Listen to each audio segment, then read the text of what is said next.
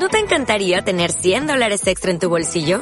Haz que un experto bilingüe de TurboTax declare tus impuestos para el 31 de marzo y obtén 100 dólares de vuelta al instante.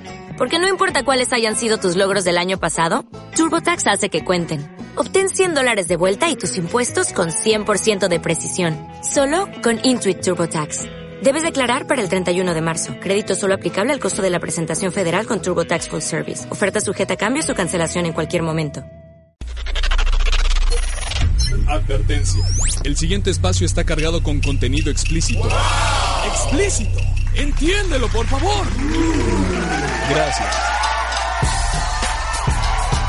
Bienvenido. Este será tu espacio del absurdo hasta el fin del mundo. Aquí todo vuelve a tener sentido, porque está pensado para ti. Cine, Anime, serie, manga, rock pero mucho rock. Y una que otra cumbia. y algo que nunca debes olvidar. Lo que a ti te gusta. ¡Gunter! ¡Te volviste reggaetonero! ¡Qué deshonra! ¿Sabes lo que te ganaste?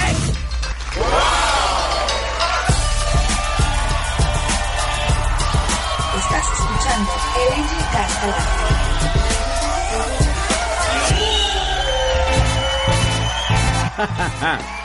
J Banda. Y regresa de nueva cuenta. Chingada madre, regresamos, claro que sí. Ah, están escuchando por desgracia el Angel Cast Live. ¿Cómo están, chingado? Este que les habla es su viejo amigo Angel, claro que sí, ya lo saben, Bravo Imperial, chingada madre. Grabando para todos ustedes desde algún punto perdido. Desde algún punto perdido de Wakanda, Quintana Roo, México. Ah, su viejo amigo el Angel, claro que sí. Recuerden seguirme en Twitter como arroba Angelcast. También síganme en Facebook, claro que sí. Busquen la red social del Angelcast Live, que es facebook.com diagonal Angelcast oficial. Y desde luego todas las demás redes sociales. No suscríbanse al canal, al canal de YouTube oficial del Angelcast. eh, para que no se pierdan todo el contenido palordísimo que tenemos para ustedes. Y desde luego recuerden que esta tomada de pelo sube en formato podcast en diversas plataformas, en iTunes, en iBox, en YouTube y en Spotify, claro que sí, para que no se lo pierdan donde quiera que vayan. Gracias por su pinche paciencia, banda. Un aplauso a todos ustedes. Esta semana de nueva cuenta pues no fue, no hubo show en vivo, disculpen ustedes, disculpen ustedes ando en chinga, no hubo show en vivo, qué mal pedo, eh. Pero aquí está, aquí está, pregrabado y todo el pedo, pero aquí estamos, como chingados, ¿no? Neta, un chingo gracias por su paciencia, banda. Vamos a saludar rápidamente a la gente que hace posible justamente que podamos romper la piñata en este pinche podcast de porquería. Muchísimas gracias a mis queridos Patreons, ya lo saben, únanse a la causa, conviértanse en Patreons del Angel Cast Alive. Y únanse a la página patreon.com, diagonal Angel Studio, desde un dólar al mes. Procuran que esta tomada de pelo siga vigente, claro que sí, que no les pueda fallar. Recuerden que llegando a los 25, 25 Patreons, no 50, no 30, 25 únicamente, va a haber doble emisión, do- doble emisión a la semana. Y pues si, se anima más gente, pues va a estar más chingón, ¿no? Ay, güey, muchísimas gracias a mi carnalito Antonio Landín. Muchísimas gracias a mi hermano Antonio Lira, a Big Paquet, a Carlos Enrique Estrada Reyes, chingos de gracias a Crystal Cheese, chingos, chingos de gracias a Eric López, alias Basilic Novalik, al FRK Studio, gracias a mi canalito Hack, chingos de gracias a mi canalito Januzgue por su aporte, chingos de gracias a Giovanni Villalobos, también a Jesús Néstor Jesús Chánchez Soto, gracias hermano, al buen Ashferatu, a Oscar Urbina, saludos y un abrazo y gracias por su cooperación a Ridus JC, a Sade 0784, a Supreme Galactic Noodle, muchísimas gracias también a Banfan El Cesar y a Yamir Ramir, claro que sí, banda un pinche aplauso. Y también muchísimas gracias a, a Pozolería Vega, a Glamdrick y a Julio C. González por añadirse en estos días. Neta, muchísimas gracias a todos ellos.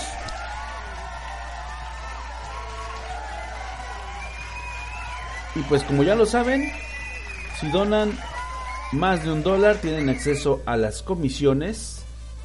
Claro que sí, entonces bueno, los ganadores de las comisiones de esta temporada es mi estimado hermano Antonio Landín, claro que sí. Desde luego también el otro ganador es mi carnalito Giovanni Villalobos. Y también mi hermano Banfan el Cesar. Estén muy atentos. Próximamente les mando un mensajito a través de la red social de Patreon Banda. Para preguntarles de qué van a caer su mona china. Claro que sí, claro que sí. Tengo que ponerme al corriente con ustedes muchachos. De hecho por ahí creo que le debo uno a mi carnalito. Ahora verán, por aquí lo debo tener justamente. Así es, efectivamente le debo un dibujito a mi canalito Supreme Galactic Noodle. Claro que sí, ya tengo un chingo, no mames, me pasé de verga ahora sí. Pero próximamente me pongo en contacto con ustedes para retomar el tema y como diablos no hacerle su bonita comisión, chingada madre. No, cuento un aplauso, gracias por su paciencia y su comprensión. Neta, chingos de gracias. Y bueno, banda, vámonos. Vámonos al tema, al tema del chisme, al tema del lavadero. Este, ya, ya es un tiempo por acá eh, mucha mucha de mi jerigonza, mucha de mi filosofía es este eh, apoyar mucho ese, ese bonito graffiti, ¿no? Que ha aparecido desde hace mucho tiempo en las paredes de las ciudades más socorridas del mundo, acerca de que hay que dejar, hay que dejar, hay que detenernos de hacer a la gente estúpida famosa banda. Sí, sí, sí, hay muchísimos este casos en los cuales este pues a últimas fechas ya lo saben, ha sido puro pinche mame. De entrada, pues ahí tenemos este el gran mame de Luisito Comunica. Me, me caga hablar de ese pendejo, sinceramente. Creo que es una persona demasiado falsa que, pues bueno, ya ya tiene que escudarse, ¿no? Detrás de sus mamadas, este, detrás de su corrección política para intentar ser una persona sin aristas, ¿no? Completamente agradable a todo mundo. Y una persona que es así, banda, que se la pasa riendo todo el tiempo, esa, esa persona no está bien de su pinche cabeza.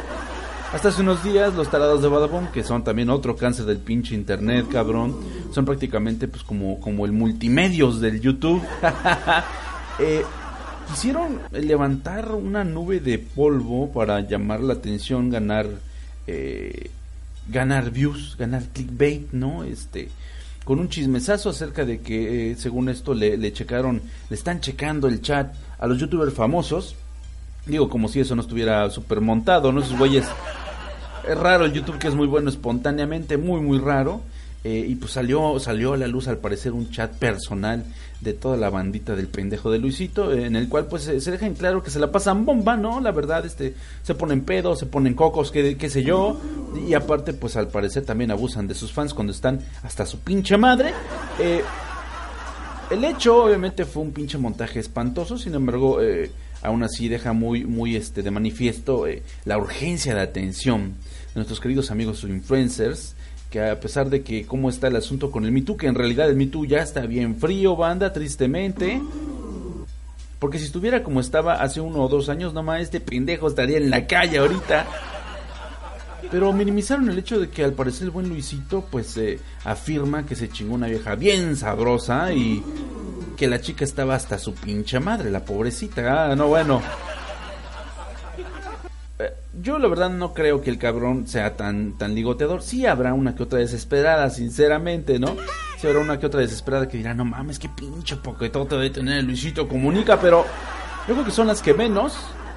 Y pues bueno, nos quisieron vender la idea de que el güey era una especie de violador. Obviamente esto fue a todas luces un montaje, un montaje para causar ámpula, para causar expectativa, para causar controversia entre todo el público que sigue este tarado. Y a pesar de que la controversia fue levantada con un testimonio muy muy falso, no hubo nombres, la chica, la supuesta chica de la que hablaban, pues jamás este, no hubo una chica como por ahí afortunada o oportunista que quisiera levantar la mano y así ah, fue a mí a quien me violó y ganarse un chingo de lana. Entonces, obviamente, todo esto fue un pinche montaje. Eh, luego bajaron el video, ya que tuvo los suficientes views para correr el chisme. Bajaron el video. Parecía que, que era una confesión este muy cabrona. La, la pinche novia de Luisito, que pobrecita, güey. Imagínate cogerte. Yo creo que a lo mejor se lo cogió una vez, ¿no? También somos bien sinceros. Pero ya, una vez que te lo cojas, ya, güey. O sea, ya tienes para. Se te caiga la pinche cara de vergüenza. Pero la chica también hizo su drama, ¿no? Acerca de que no entendía los mensajes que le estaban llegando. Todo el mundo le empezó a decir que no mames, eh, no mames con tu pinche novio Luisito, es un pendejo. Eh, te está poniendo el cuerno bien cabrón y todos sus amigos lo saben, te está viendo la cara de pendeja. Bueno, ya saben, el dramono mexicano. A todo lo que da. Eh, y sin embargo, pues ahí siguen, ¿no? Los dos juntos. supuestamente la chica ya no es novia de, de este pendejo. En serio, qué huevos de ser la novia de Luisito Comunica Luisito al final de cuentas dijo, pues piensen lo que quieran, me vale madre, tengo millones de suscriptores, bajó como uno o dos milloncitos nada más, pero el tipo dio de qué hablar, ¿no? Y dio de qué hablar de una manera diferente, finalmente una manera que no da hueva en realidad, este... Pero pues eh, el gran peso, el gran peso del movimiento del Me Too jamás le cayó, jamás le cayó en la pinche nuca, el tarado, un pinche mandarrión así en la nuca, chingue su madre, nunca le llegó. Y es lo que deja más de manifiesto que, que esto fue un pinche montaje vil, ¿no? Vil y asqueroso para darle más foco a este imbécil. Bueno, además de eso, pues ya lo mencionábamos aquí en la emisión anterior, el pendejo del Mad Hunter, cabrón. Embaucando a embaucadores, qué cagado, ¿no? Pero pues bueno, se supone que entre gitanos no se leen las manos, pero pues al pinche Mad Hunter eso le vale, le vale un pinche pepino, ¿no? Y, como no, si el cabrón pues sigue teniendo pues todo el poder, todo el poder del mandarrión, del mandarrión de las redes sociales, eh, terrible, la verdad, reprobable. Hubo, hubo mucha gente que se manifestó eh, a favor del, del buen del buen Hunter, del buen Mad Hunter, chinga su madre, Mad Hunter. Porque consideran que también se aprovechó de alguien que es muy aprovechado en general. En realidad el mercado de las figuritas pues está plagado de gente muy oportunista, de gente muy pasada de chorizo y de repente cuando no le salen sus tranzas pues pasa lo que ocurrió con el caso de el buen este Manuel Bueno y el Mad Hunter, ¿no? Al parecer dos, dos tipos este se dejaron embaucar y sin embargo uno de ellos este eh, al final de cuentas pues creía mucho en la investidura de figura social del Mad Hunter y eh, le dejó una pinche figura así completamente a mitad de precio, ¿no? Y el Mad Hunter desarmó su chingadera. ¿Qué cosa más culera? Y pues el güey ahí sigue, no le han cerrado su canal, yo creo que la gente lo sigue teniendo en estima. Hubo gente que se manifestó, incluso de su parte, a pesar de que fuera una pinche ladilla de persona. Eh, ya lo saben, deténganse de ser la gente estúpida famosa, por favor, banda. Y eh, el caso para terminar este, este pedo, pues justamente lo de Josh Top. Yo no la conocía ni de puta madre, pero eh, mis amiguitos este, más jóvenes me están confirmando que efectivamente, uy, no mames, era, era otro pinche pedo, el puro, tenía todo el poder del jale de su lado, ¿no? Y pues se dieron cuenta de que es una pinche déspota, ¿no? Uy. Noticias, noticias de Josh Top siempre fue bien pinche déspota de mierda, ¿no? Siempre fue así, la neta, este, de hecho, pues eso era lo que jalaba a la gente. Eh, siempre que encontremos un Luisito Comunica, que todo es cool y todos somos cracks y valedores y el bochido. Cuando encuentren un tarado descerebrado como el del otro lado hay un tarado descerebrado que está completamente del otro lado de la balanza y en este caso incluso es de un género diferente, ¿no? Y Just Stop ya era una, una mujer pedante, cagante, que pues a todo el mundo le recordaba lo, lo políticamente incorrecto que antes se podía hacer y ser cagado y tener views. Y así fue como estuvo viviendo pues toda su gloria en YouTube, este, eh, hasta que finalmente acumuló sus cuatro, más de 4 millones de seguidores en Twitter. eh, y de repente se dan cuenta de que la vieja es bien déspota, ¿no? Que trata a la gente con, con la punta del pie. eh, de nueva cuenta, eso ya lo venía haciendo y ahora que que al parecer hubo alguien que le plantó cara, porque bueno, aquí en Cancún, eh, los capitanes, los capitanes de esos yatesotes, yatesototes, no mames. Aquí la gente en Cancún de repente sí entra mucho en su plan de que te está haciendo un favor. Aquí el cliente no tiene la razón, a menos que sea gringo y traiga dólares, ¿no? Sinceramente. Y por la Just Stop se le ocurre venir a echar la chela por su cumpleaños aquí, pasarse de pendeja, llegar súper tarde y pues la gente no está para aguantar esas mamadas. Es lo que no entienden los influencers. La- el mundo ya no está para aguantar sus pinches mamadas. Queridos influencers, está muy cabrón ese pedo.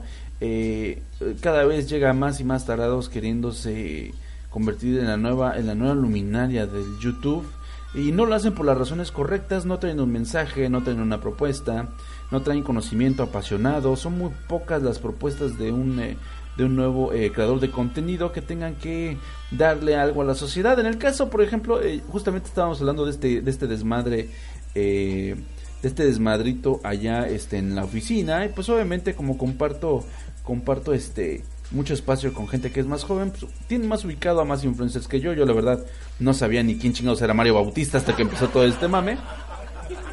Pero al final de cuentas resulta que pues eh, hay, hay influencers que sí, sí pueden estar haciendo algo eh, de alguna manera productivo para el mundo, ¿no? En ese caso el caso de Yuya, que pues bueno, ahí mis compañeritas del trabajo la tienen este eh, en muy buen plan, la tienen este en muy buen plan de persona, porque además pues eh, genera cosas, ¿no? Sobre todo maquillaje, y a las mujeres les mama el maquillaje, bueno, no todas, ¿verdad? Pero de menos hace algo que pues hace feliz, ¿no? A otras, a otras chicas que la siguen. Y además, pues me han dicho que sus blogs, no lo he visto la verdad, me caga su puta voz, este... Me han dicho que sus blogs son, son muy útiles, ¿no? Para mucha gente que pues necesita por ahí consejos de belleza, eh, consejos de viaje, o que de repente pues, gente que nunca ha visto un comercial en su pinche vida y les encanta que yo ya les meta comerciales, ¿no? Que, que haga un pinche video de... Les voy a recomendar una marca de maquillaje y es un puto comercial así enorme, largo, como la chingada. Qué horror. eh, La, gente es muy joven, pero no se ha dado cuenta y no se ha dado cuenta de que les están vendiendo los comerciales en un formato nuevo, en un formato de YouTube, ¿no? Youtuberos haciendo comerciales de productos, qué, qué cosa más jodida, pero así está el asunto. Entonces, bueno, ha sido muy, muy terrible esta situación. Cada semana sale un youtuber pendejo a dar de qué hablar. Y pues bueno, justamente para abrir boca, vamos a hablar rápidamente, rápidamente de unos casos deplorables de influencers que no valen madre, ¿no? Este, y qué, qué, qué mejor tema, qué mejor lista de ladillitas que estos cabrones, ¿no? Eh, por ejemplo, en primer lugar tenemos este a la taradísima, a la hermosísima Belle Delphine, una hermosa gamer británica que ha revolucionado las redes sociales estos días con su última mamada, vender a sus seguidores el agua con la que se baña, envasada en tarritos de cristal por 30 dólares, unos, eh, no mames, unos que 600 pesos el tarrito. La chingada, ¿no? Lo más cagado es que se le acabó en sus primeros 15 días. O sea que hubo gente muy muy enfermita que sí quería un traguito, un traguito del agua en la que se baña esta hermosa Belle Delphine, que digo, eh, es muy hermosa, eso no, le, no se lo va a quitar nadie, pero ya cuando una persona intenta lucrar de esta manera con, con la urgencia sexual de sus seguidores, porque no hay otra manera de decirlo, ya se convierte en un cáncer de la red. En segundo lugar, también tenemos este eh, el caso, ¿no? El Monte Neme, una, una antigua mina de wolframio ubicada en Ocarvallo, ha recibido las últimas semanas una avalancha de visitantes deseosos de fotografiarse junto a sus aguas turquesas. El problema es que el llamativo color de esta agua pues este se debe a su contaminación. Bañarse provoca alergias, vómitos, diarreas e incluso fiebre, pero muchos eh, no han dudado en peregrinar hasta la zona en búsqueda de la instantánea perfecta y unos cientos de likes a cambio. Numerosos comentarios en Instagram están alertando a estos influencers de los peligros que entraña el lugar porque ha llegado mucho influencer de todos lados del mundo a tomarse fotitos ahí y la mayoría hace oídos sordos y algunos tientan a la suerte dándose incluso un pinche chapuzón. No mames, bueno. A veces la locación no tiene la culpa porque pues, mira que hay imbéciles, ¿no? Allá afuera. Eh, otro, otro gran punto erróneo de los youtubers fue el caso, el famosísimo caso del youtuber Logan, Logan Paul, que es un imbécil. También recibió numerosas críticas en internet cuando a principios de año, del año pasado aprovechó su viaje a Japón con varios amigos para visitar el bosque de Aokigahara, un lugar ubicado en el monte Fuji al que acuden cientos de japoneses a, a acabar voluntariamente con sus vidas. Super creepy, por ahí lo hemos mencionado también en los especiales de leyendas urbanas del Angel Cast Alive. Ahí reviéntenselos todos. Y bueno, no contento con grabar su tour por, eh, por el lugar, incluso filmó uno de los hombres ahorcados que encontró durante su macabra visita. El revuelo que despertó el video superó las 6 millones de visitas de esa cochinada de, de metraje y obligó a Logan Paul a eliminarlo y pedir disculpas. El youtuber acumula al día de hoy 19 millones de suscriptores en su canal. O sea, la gente es bien pendeja. El güey no ha perdido un solo seguidor. Y al parecer, después de que pasó la resaca de su mala decisión, eh, pues sí sigue al alza el muy imbécil, ¿no? Este, otro eh, momento terrible fue el de Aida Domenech, eh, mucho más conocida en redes sociales como Dulceida, y quien armó un gran desmadre durante su viaje a Ciudad del Cabo, Sudáfrica, en el 2018. Todo empezó cuando la bloguera de moda colgó una foto dándose un rico baño, relajante hasta la madre, mientras la capital atravesaba por la mayor sequía de su historia. Tras desatar la polémica, Dulceida remataba la indignación fotografiando a varios niños keniatas con unas gafas de su propia colección y acababa de regalarles a todos ellos en símbolo de bebé, soy una pendeja, pero vengo en buena onda. Mira, ahí está, unas gafitas de sol, ¿no? A pesar de que emitió un comunicado aclarando que no pretendía burl- eh, burlarse o publicitar su marca utilizando estos pobres niños, Twitter no tardó en calificar su comportamiento como eh, complejo de Salvador Blanco, un concepto que hace referencia a la ayuda que una persona blanca da a otra que no lo es y que es percibida más bien como un beneficio para sí misma. Y efectivamente así ocurre. Ay, pues bueno, por suerte le suspendieron su pinche cuenta la tarada esta. Eh, otro caso terrible fue el de Marcella Soya. Eh, ella es una influencer de 19 añitos y es una conocida eh, habitante del hermoso Toronto, Canadá. Su popularidad traspasó las fronteras de su país cuando fue arrestada tras lanzar una silla por la ventana a una altura de 45 pisos haciendo un video super cagado según ella. El video que grabó mientras lo hacía no tardó en viralizarse, despertando todo tipo de críticas y la entrada en escena de la policía que la detuvo por atentar contra la salud pública, porque pues, la aventó sin, sin tener en cuenta que pudo haberle caído en la maceta a un pobre cristiano, le valió su super madre. Finalmente fue puesta en libertad tras pagar una fianza y aunque podría haber causado incluso la muerte a alguno de los, de los viandantes, el incidente se saldó sin heridos por fortuna. Otro caso muy terrible es pues, el de pedir noches gratis en los hoteles. La influencer británica Elle Darby, con sus 87 mil suscriptores en YouTube y 76 mil seguidores tarados en Instagram, no mames, son un chingo, eh, copó infinitos titulares después de que contactase con el dueño del fantástico hotel de White Moose, de White Moose Café en Dublín para plantearle una posibilidad de colaboración. Darby pedía cinco noches gratuitas a cambio de mostrar al hotel en sus redes sociales. El responsable del local, Paul Stenson, no solo no aceptó la colaboración de Darby, sino que respondió públicamente a su email en Facebook, en el Facebook del hotel. Aunque su nombre no aparecía en la entrada, sus seguidores no tardaron en identificarla. Las fuertes críticas empujaron a Darby a subir un video de 17 minutos que ahora está eliminado, a su canal de YouTube titulado I Was Exposed So Embarrassing, fui expuesta de una manera vergonzosa, en el que respondía a los comentarios y confesaba la vergüenza y la ira que sentía después de haber sido expuesta y después de haber sido pues prácticamente ninguneada por este hermoso hotel, ¿no? Ándele por pendeja, claro que sí. También defendía que se puso en contacto con el hotel sin mala intención, únicamente quería ser válida su hermosa cara y sus miles de influencias, pobrecita. Pobrecita. Pues bueno, qué decir de la hermosa Kinsey Wolanski, eh, que protagonizó una de las imágenes más comentadas de la final de la Champions del pasado primero de junio. La californiana, que acumula más de 3 millones de seguidores en Instagram, saltó al terreno de juego ataviada con un minúsculo body y recorrió medio campo antes de que el equipo de seguridad la detuviera. Su objetivo era promocionar la web de adultos de su pareja, que tras su aparición alcanzó los 32 millones de imbéciles en la red. Según ha afirmado, planea continuar su estrategia de carreras por los campos de fútbol para lograr el objetivo de tener, de tener perdón, el suficiente dinero con 30 años como para poder retirarse. Qué grandes, qué, qué visión de estos influencers, ¿eh? No saben si siguen algunos de estos imbéciles. De verdad, pregúntese qué chingados están haciendo con su pinche vida. Otro caso, pues fue el mencionadísimo de ir a posar a Chernobyl como si fuera un parque de atracciones. Esta mamada también le hizo el pendejo de Luisito Comunica. Decenas de jóvenes, muchos de ellos eh, con un considerable número de seguidores en Instagram, han colgado en las últimas semanas imágenes posando en el mismo lugar en el que ocurrió la tragedia nuclear más grande de la historia. La exitosa miniserie de HBO, Chernobyl, recrea con una verosimilitud casi de documental los catastróficos sucesos que siguieron la explosión de la central nuclear de la, la madrugada aquella del 26 de abril de 1986 y ha provocado que muchos imbéciles, eh, que muchos influencers bien imbéciles y otros con ínfulas de serlo, hayan ido a desplazarse hasta Pripyat, la ciudad ucraniana abandonada tras la catástrofe, y ahí se inmortalizan, según ellos, improvisando toda clase de poses ridículas, a cada cual menos respetuosa, en alguno de los rincones eh, bastante fantasmagóricos de esta ciudad, ¿no? Las imágenes han despertado una indignación similar a las tomadas por otros tantos Instagramers en campos de concentración como Auschwitz, porque sí, también ha ocurrido, se les ha ocurrido esa pinche genialidad, ¿no? Y pues bueno, entre otras cosas también ha habido otras tonterías, ¿no? Como contar la historia más dura de tu vida y acabar anunciando una crema al final, ¿no? Hay muchos influencers, de hecho por ahí también Mau Nieto, un famoso estando pero se, se pitorreó de algunas influencers que suben, que suben este, según ellas se unen al, al reto de contar tu, tu vivencia más humillante. Y hay unos relatos de verdad de lástima absoluta, ¿no? Hay gente que de verdad pues nunca le ha pegado ni el sol, ¿no? Nunca ha tenido problemas en la vida. Qué chingón, chingón por ustedes, neta que sí.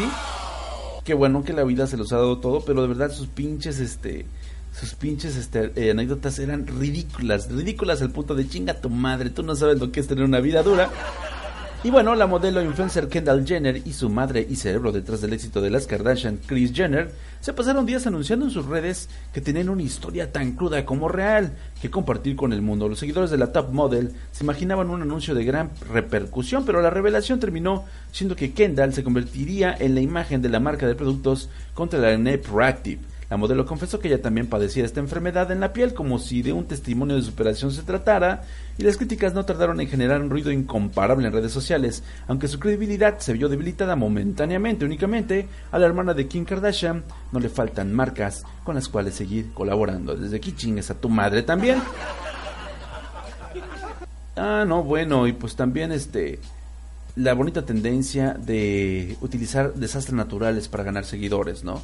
Raro es que los Instagramers no compartan en sus redes mensajes de apoyo ante atentados terroristas, desastres naturales y todo tipo de desgracias. Especialmente sonado fue el caso de las cuentas que utilizaron los incendios forestales de California en el 2018 para compartir imágenes de ellos mismos posando tan felices, incluso en algunos pues, desnudos, ¿qué pedo? Eh, Tal fue el caso de Ralain Shah, por ejemplo, que colgó ante sus 6 millones de fieles seguidores unas fotitos en las cuales posaba sonriendo y saltando, acompañadas por el texto Estoy muy triste al enterarme de los incendios en Malibú y rezo por la seguridad y la fortaleza de los bomberos que luchan allí. Otros incluso aprovecharon para publicitar productos relacionados al contenido de la devastación causada por el fuego. Imagínense nada más.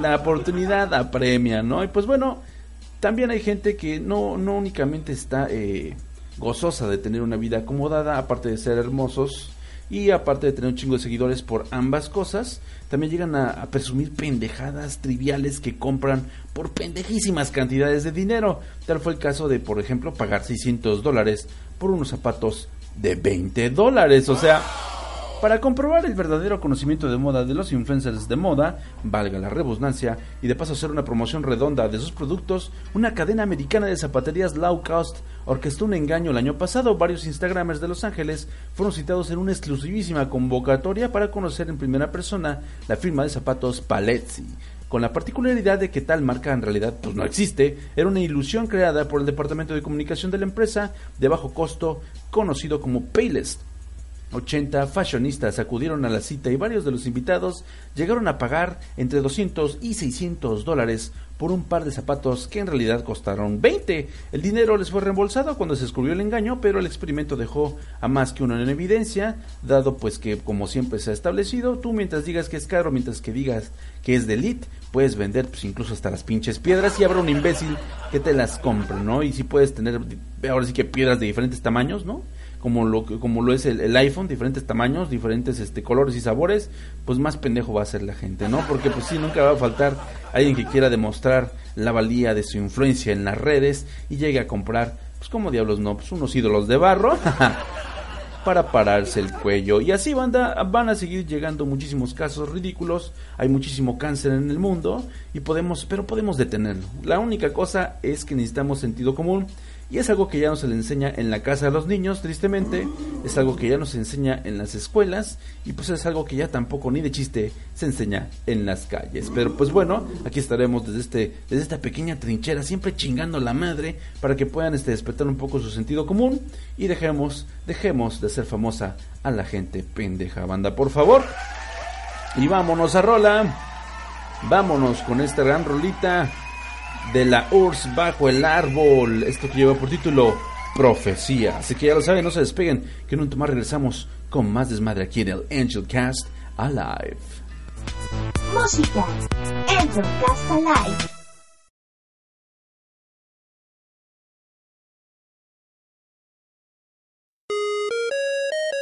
Nosotros somos la familia QDP. Estamos integrados por ¿Qué demonios? La vida de una familia ñoña. ¡Qué chingados! Ñoñerías de la vida de adulto. ¡Qué demonios! Anécdotas de chicas. Highway to Hell. Otro roadcast más. Y Aullido. Rock y metal. Todo en el mismo lugar.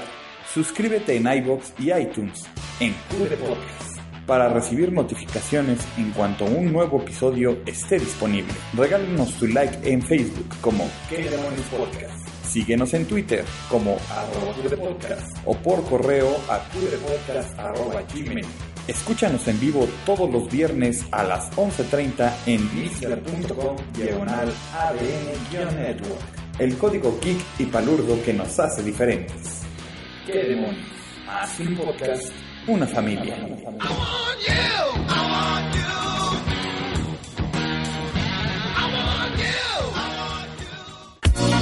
ADN Network. El código geek que nos hace diferentes. Ay, lo siento, regresamos. Estás escuchando el Angel Cast Live. Y regresamos, banda. Volvemos, claro que sí. Ay, güey. A la siguiente parte, la siguiente parte del Angel Cast Live. Muchísimas gracias por estar aguantando esta tomada de pelo. Y pues ya lo saben, banda. Eh, justamente eh, voy a darle lectura a algunos comentarios que me han hecho el favor de dejar en los servidores, en las plataformas donde se sube el Angel Cast Live. Justamente por aquí tengo unos eh, de Uy, de la comunidad de iBox. Saludos a mi canalito GTG. Dice gran material audiovisual la pornstar de la semana, hermano. Lo ocupaba para los jueves de ley, pero pues tocó el lunes ni pedo para variarle un poco. Eh, en otro tema, la película Mexa, dirigida por Gael García, del cual te hablaba. Eso, fue una conversación que tuve con mi carnal GTG. Era el, lleva por título Chicuarotes. ¿La viste, mi buena Angel? Si es así, espero tu reseña. Saludos, carnal. No, por desgracia me la peleé, brother. Ya no pude ver Chicuarotes, sigue estando aquí toda la publicidad alrededor de la película, pero ya la retiraron de cartelera, duró bien poquito, ese es el pedo de ese es el pedo de la provincia, vale madre, hermano, pero sí espero por ahí luego encontrármela, me la reviento y les hablo de ella un poco. Ahorita justamente, que bueno que lo mencionas, eh, en la Unión Americana se está volviendo a redistribuir eh, esta película que aquí se conoce como Vuelven. Es una película eh, mexicana, es una película mexicana fantástica de ficción, de horror y con niños. Es una historia bien, bien chida que te habla de los, eh, de cómo es que sobrevive la, la inocencia en el peor de los, este, de los parajes. Terriblemente el paraje que está de la chingada, pues es la mismísima, la mismísima, este, Tijuana, ¿no? No es cierto, es Ciudad Juárez, Ciudad Juárez, Chihuahua, qué mal pedo. Eh, que es el escenario de Vuelve, ¿no? Con todo este eh, horrible marco acerca de lo que son los feminicidios en masa, que siguen persistiendo, aunque ya el gobierno se hace bien, bien pendejo. Bien, bien pendejo. Y pues bueno, eh, prepárense a verla. Yo creo que por ahí en la Unión Americana va a volver a pegar.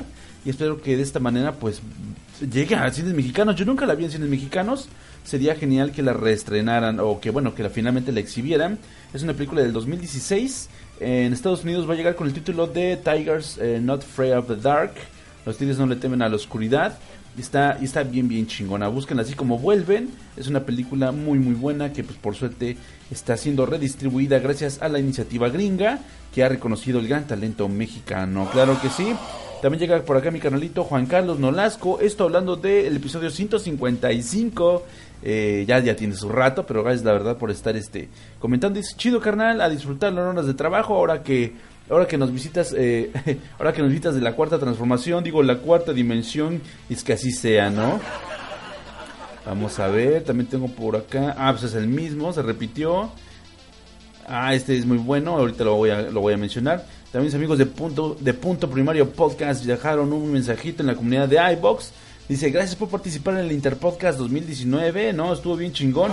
Ahí lo pueden encontrar, lo que fue mi participación del Interpodcast 2019, imitando eh, Al borde del abismo, este podcast de, entrevista a periodistas. Justamente hice mi entrevista muy personal y muy este satisfactoria de mi, de mi gran carnalazo ídolo, el macho cabrío. Ahí lo pueden encontrar justamente en todas las plataformas. Está en YouTube, iBox, iTunes, ya lo saben, y Spotify. Ahí pueden encontrar lo que fue esta entrevista a André Félix Díaz, Alex Macho Cabrío, eh, que ha sido pues una gran influencia a este espacio del absurdo que pueden encontrar hoy día. Ese pinche macho. La meraneta, ahorita sigue todavía ahí transmitiendo con los muchachos del hype y la verdad pues, ha sido bastante satisfactorio para mí eh, cerrar ese círculo, ¿no? Y entrevistarlo y cotorrearle y agradecerle mucho pues toda su irreverencia, ¿no? Prácticamente. Ahí lo pueden encontrar al borde del abismo con Macho Cabrío. Está bien, quedó bien, bien burgers también. También por acá llega mi buen amigo Art Track que dice, hola, ¿hay algún playlist donde puede, donde puede escuchar las canciones que pones en el podcast? Claro que sí, banda, claro que sí pueden. De hecho, justamente en Spotify estoy subiendo las eh, playlists eh, con todas las canciones que suenan, con las que puedo encontrar, claro está, no todas están en el catálogo eh, digital de Spotify, eh, pero bueno, todas las que, las que tengo conocimiento que sí están ahí, ahí es donde se añaden, síganme en Spotify como Angel Genade y busquen todas mis, mis playlists, todas tienen un nombre bastante peculiar, entonces van a encontrar rápidamente la que dice Angel Cast Live y ahí vienen todos los éxitos éxitos mamoncitos que pone aquí su servidor para amenizarles el podcast. Bueno, cuando lo pueden escuchar en vivo, ¿verdad? o cuando son Patreons y escuchan la versión especial del Angel Castle porque recuerden que para los Patreons el podcast va completite, completite con rolas, ¿no? Con rolas, siempre precopeo con precopeo y todo en altísima calidad. Claro que sí, así que no se lo pueden perder, ya lo saben en patreon.com, diagonal Angel Studio. Pues bueno, vámonos en chinga, vámonos en chinga a lo que es la carnita, la carnita de este show, que no es otra cosa sino la pornstar de la semana, claro que sí.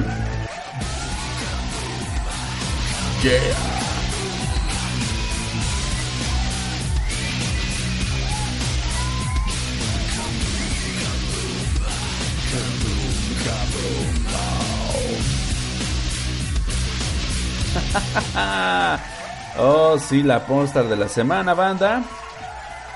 Y es que esta semana tenemos aporte chido.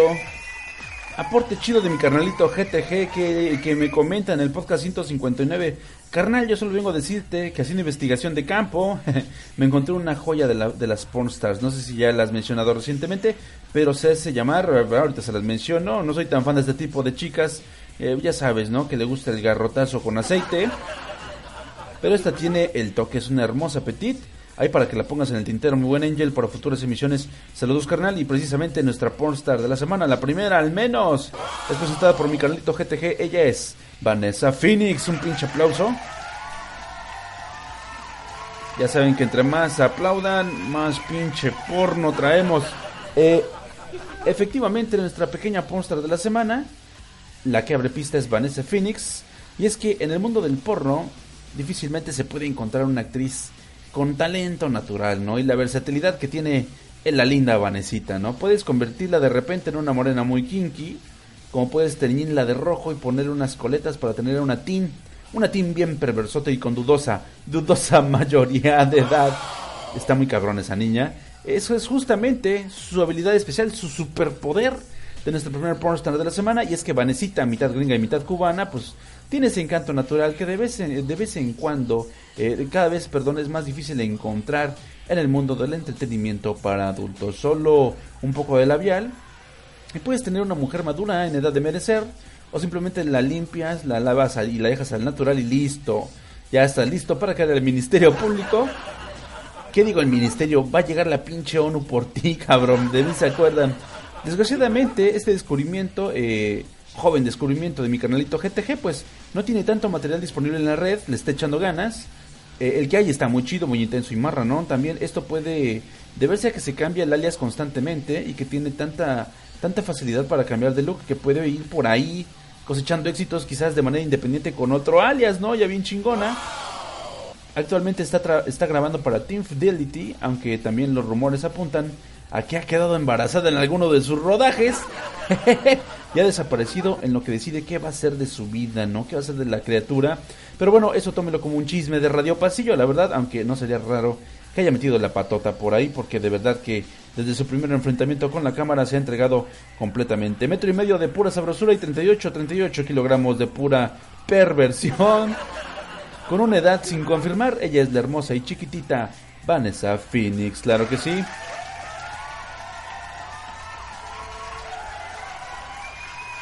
Y bueno, para equilibrar la balanza y no sentir que estamos viendo una menor de edad, porque ha pasado, banda.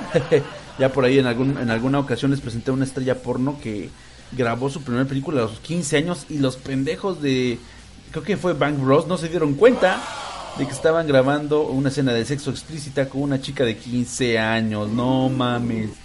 E, ese video no sé si todavía exista. Eh, voy, a, voy, a, ver si puedo encontrar el dato, pero está muy cabrón eso que se les pasó a estos güeyes. Y bueno, para, eh, para amenizar un poco y, y, aligerar la balanza de lo quizás eh, completamente ilegal, la siguiente, la hermosa reina de la noche que nos acompaña esta noche, no es otra, sino la mismísima Daisy Stone, claro que sí.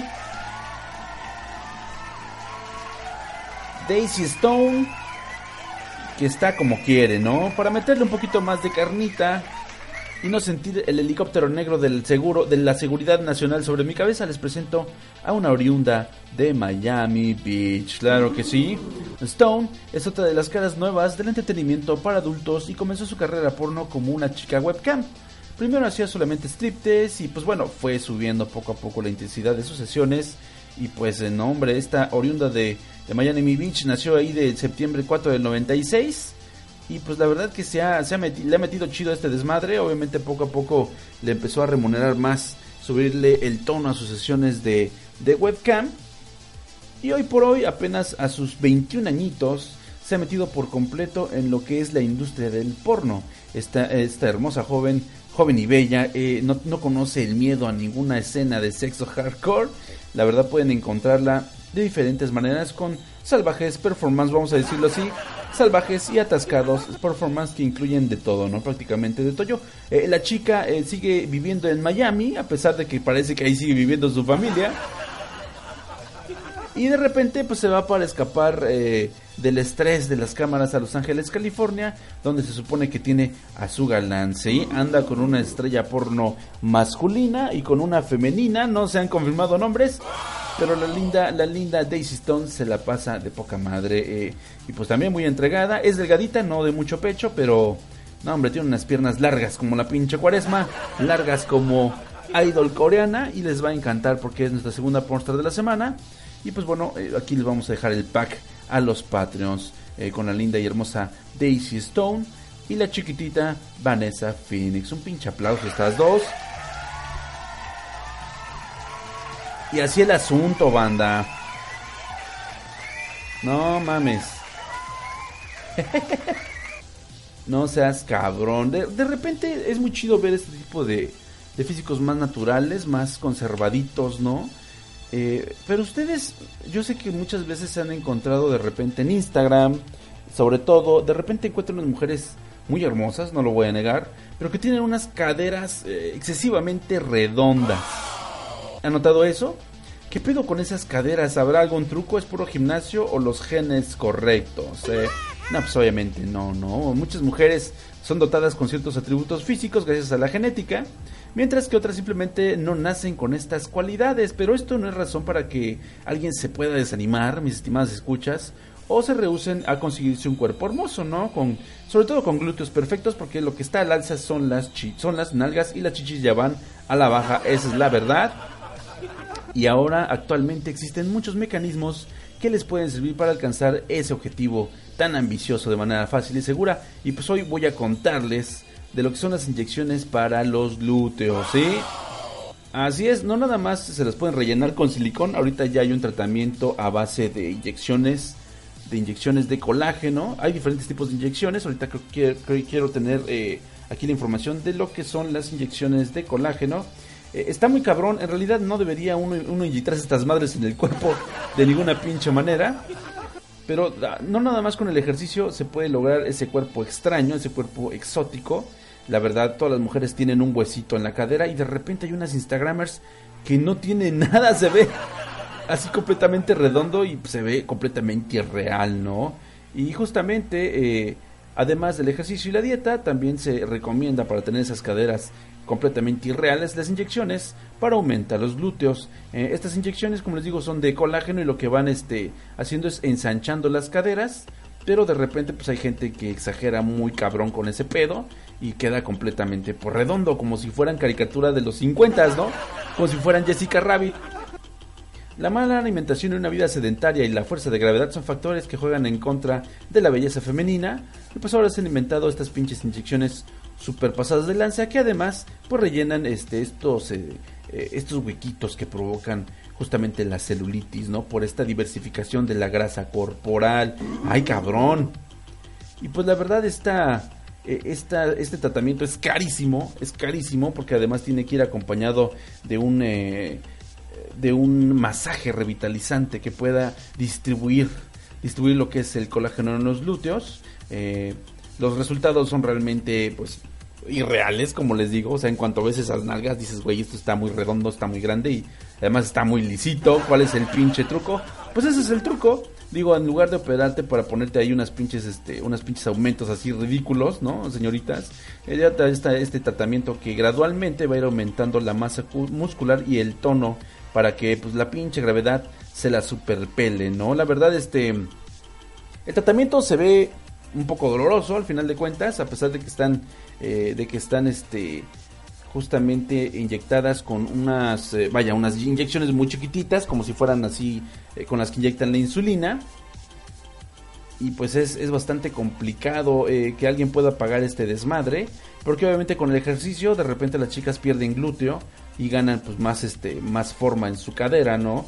No es normal que tengan esta forma tan extraña. Pero pues bueno, ahí está justamente la, la, extraña recomendación, la extraña tendencia de moda. Porque pues bueno, gracias a las Kardashian se han puesto muy de moda de nueva cuenta las curvas. Y hay maneras este de conseguirlas, sin embargo, pues todo, todo ha sido puras pinches trampas, ¿no? Realmente con el ejercicio se tonifican los músculos, pero eso no te va a dar un volumen. Y además recordemos que las curvas de las mujeres, y las curvas en general, pues están llenas de grasita, esa es la verdad. La grasita es la que les da ese, ese pinche tono que nos encanta. Y una mujer sin grasa, pues es una mujer fitness, se ve muy guapa, pero pues si lo tuyo es que eh, las curvas acaricien tu vista, pues no, no, va, no vas a conseguirla tan fácil con una chica fitness, sinceramente. Así que ya lo saben todo en su justa proporción. Yo creo que está chido que existan este, este tipo de recursos, pero yo creo que debe haber alguna, alguna secuela. Justamente eh, por ahí eh, la famosa Alejandra Guzmán, una rockstar de aquí de México, eh, una, de esas pues fue a aprovechar una, una super promoción de inyecciones de colágeno, porque le dijeron que era, aparte de colágeno, era un nuevo tratamiento para reafirmar las nalgas, y pues ahí fue Alejandra Guzmán y le inyectaron un silicón super hiper culero y por poco se queda sin nalgas. Ustedes pueden ver su cara, tuvieron que arrancarle varios pedazos de su cara para ponérselo en las nalgas. Porque lo que quedó de Alejandra Guzmán es realmente aberrante, cabrón, aberrante.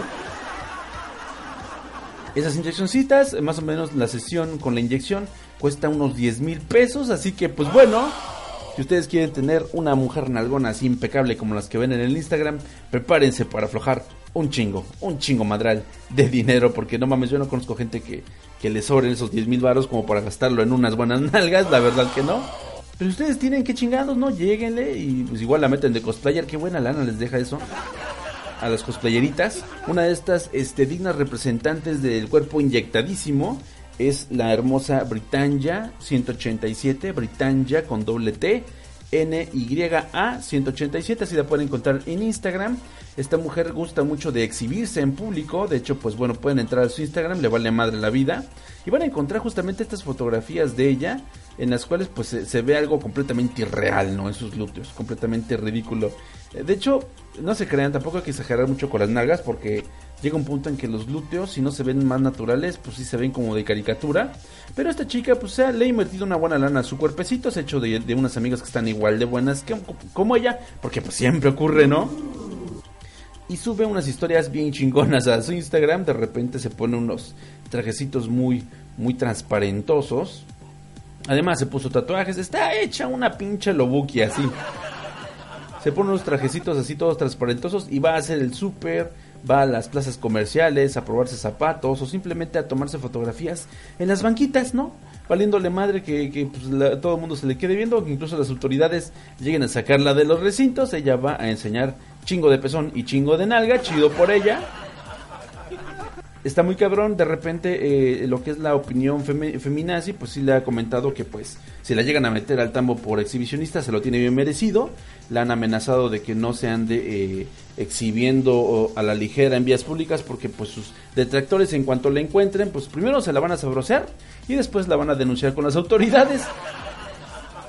Lo cual pues es algo ridículo porque muchas muchas muchas mujeres si tuvieran el cuerpo, las posibilidades de tener el cuerpo que ella tiene, yo creo que harían lo mismo exactamente, serían unas exhibicionistas de lo peor. Y ella pues madre luchona siente que tiene todo el pinche derecho de estar presumiendo ese hermoso cuerpo que le ha dejado los chingos y chingos de dinero que, que maneja yo creo que su esposo. Y pues nada, banda le sigue valiendo madre y pues así como como está nuestra querida Britannia 187, así hay muchísimas otras modelos amateurs que pues tienen con qué y lo mueven a su manera a través de las redes sociales. Y pues bueno, banda, vámonos a Rolita.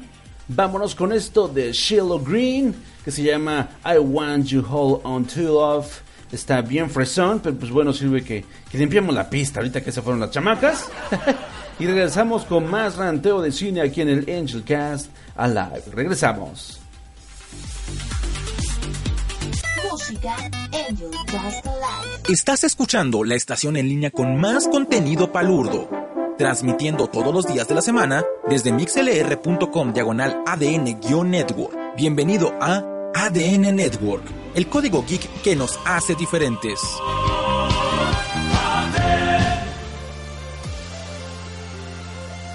¿Eres fan del anime y el entretenimiento? Bienvenido a Nomikai Podcast. ¿Y sabes qué? Tu tiempo es valioso. No puedes ver todo el anime, series y películas que salen cada temporada. Y para eso estamos nosotros. Cada semana te traeremos lo mejor del mundo del anime y el entretenimiento. Y te platicaremos de lo que vale la pena ver y escuchar. Y de lo que mejor dejas en el cajón para otra ocasión. Lunes 5 de la tarde, hora de la Ciudad de México, por ADN Network, el código geek que nos hace diferentes. MixLR, diagonal ADN-Network. No me cae podcast para los amantes del anime. Híjole, ¿qué crees? Aún hay más Angel Cast Alive. Yeah. ¡A huevo! Adoro esa pinche canción. Está bien de huevos, la neta.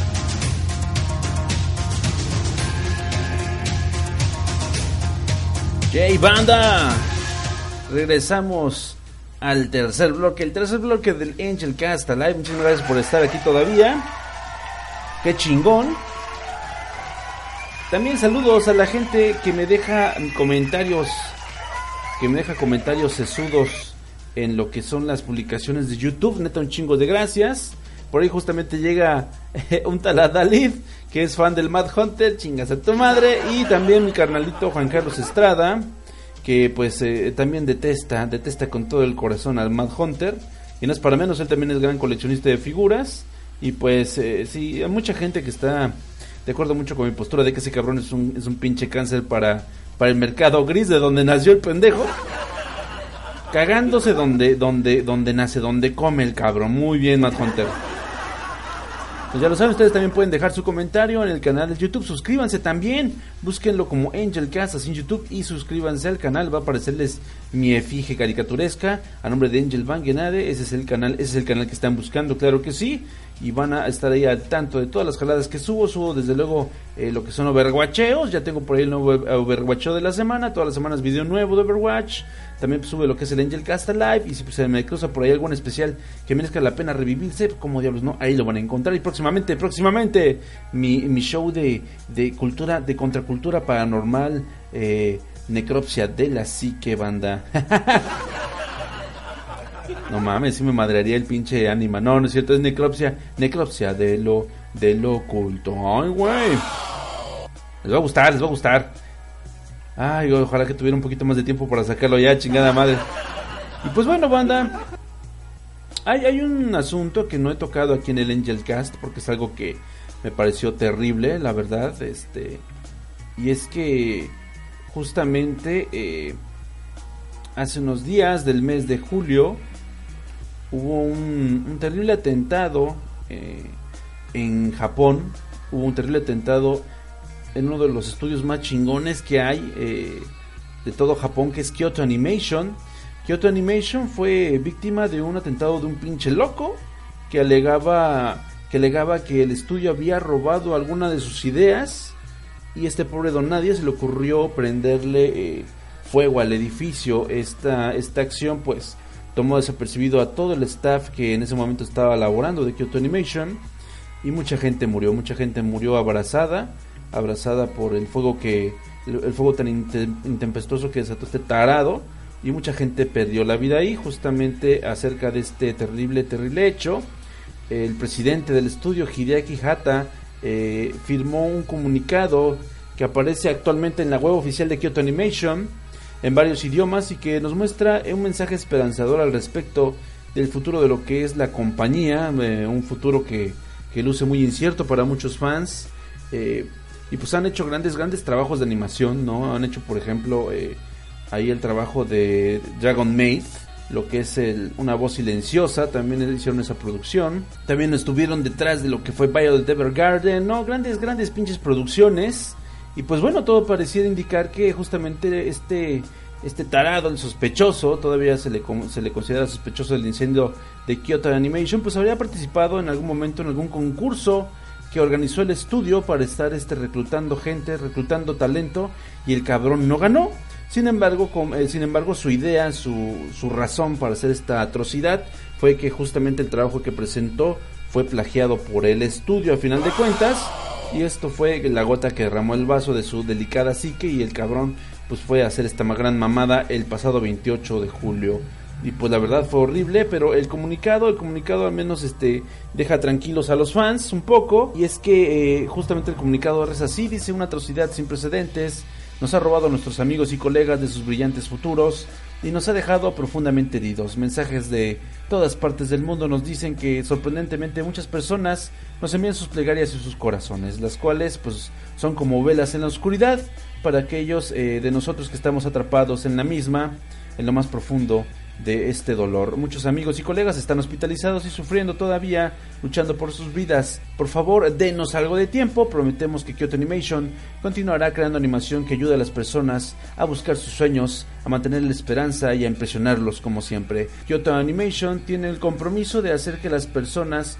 vuelvan a tener unas vidas felices y plenas y puedan contribuir a la sociedad y a su comunidad. Les aseguro que Kyoto Animation no se rendirá, no nos quedaremos quietos en la noche, no desapareceremos sin luchar. Qué, mal pedo, qué palabras tan conmovedoras del buen, del buen Hideki Hata.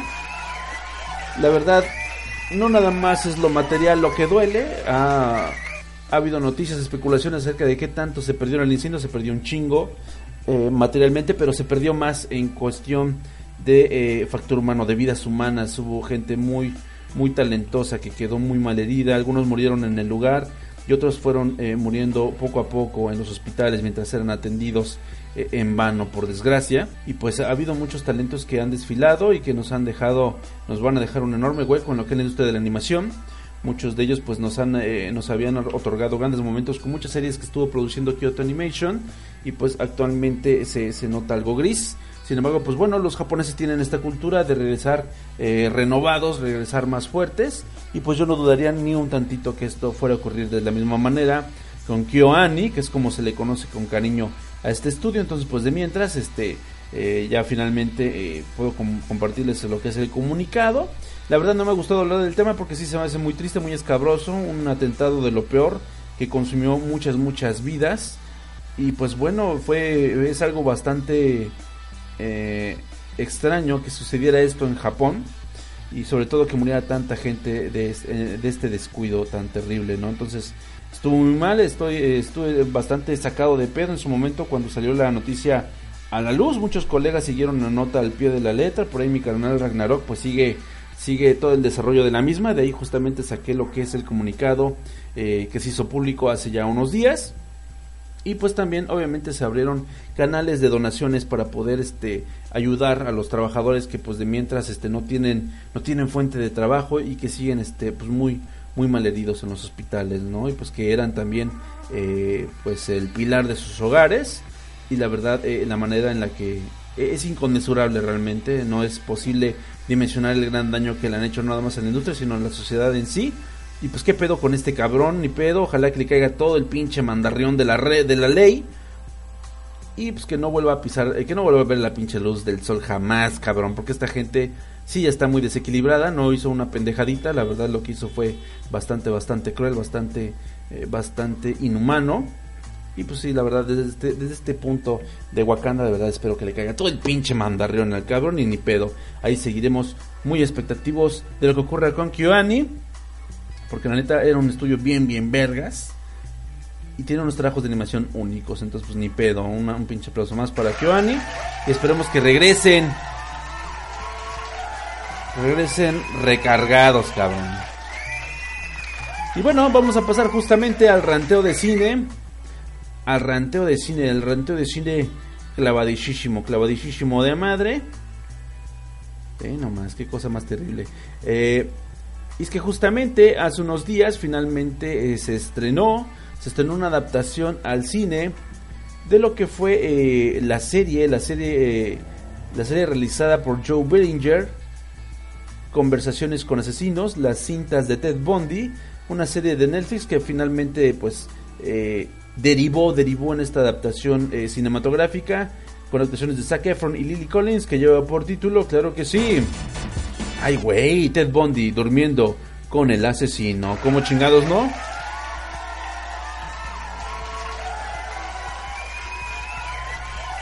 Y es que, como les comentaba, desde enero de este 2019 llegó a Netflix la serie documental Conversaciones con Asesinos, las cintas de Ted Bundy. En aquel entonces la producción original de la plataforma de streaming se convirtió en todo un éxito durante, eh, entre los amantes perdón, de las historias criminales. Al mismo tiempo, un proyecto derivado de aquellas macabras historias ya se estaba cocinando de la mano del director Joe Bellinger y con los actores Zac Efron y Lily Collins. Joe Bellinger también fue el director de Conversaciones con Asesinos, las cintas de Ted Bundy. Ahí, ahí relata como documentalista la historia de, de, este asesino serial, quien en 1974, a los 28, a los 28 añitos, saltó los titulares tras ser acusado de secuestrar, violar y matar al menos a 36 mujeres jóvenes en los estados de California, Oregon, Washington, Idaho, Utah, Colorado y Florida. ¡Qué poca madre!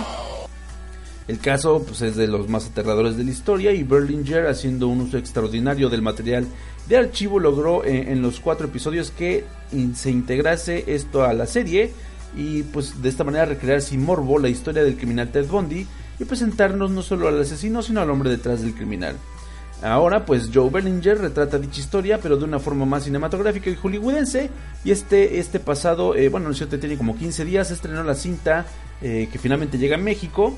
La película, pues como ya comenté, es protagonizada por Zac Efron y Lily Collins. Está, está ambientada en gran parte durante los años en que las desapariciones y asesinatos de mujeres aumentaron en las áreas donde Bondi habitaba con su novia, por lo que también relata el proceso que ella tuvo de afrontar ante el hecho de que podía estar enamorada de un completo de un completo chiflado, ¿no? En esta película dirigida por este cabrón, no hay interés alguno en los crímenes de Bondi ni en sus escabrosos detalles, al contrario, Berlinger construyó la película desde el punto de vista de Liz Kopfer, la novia de Bondi, desenterrando así al espectador de la vida secreta del asesino.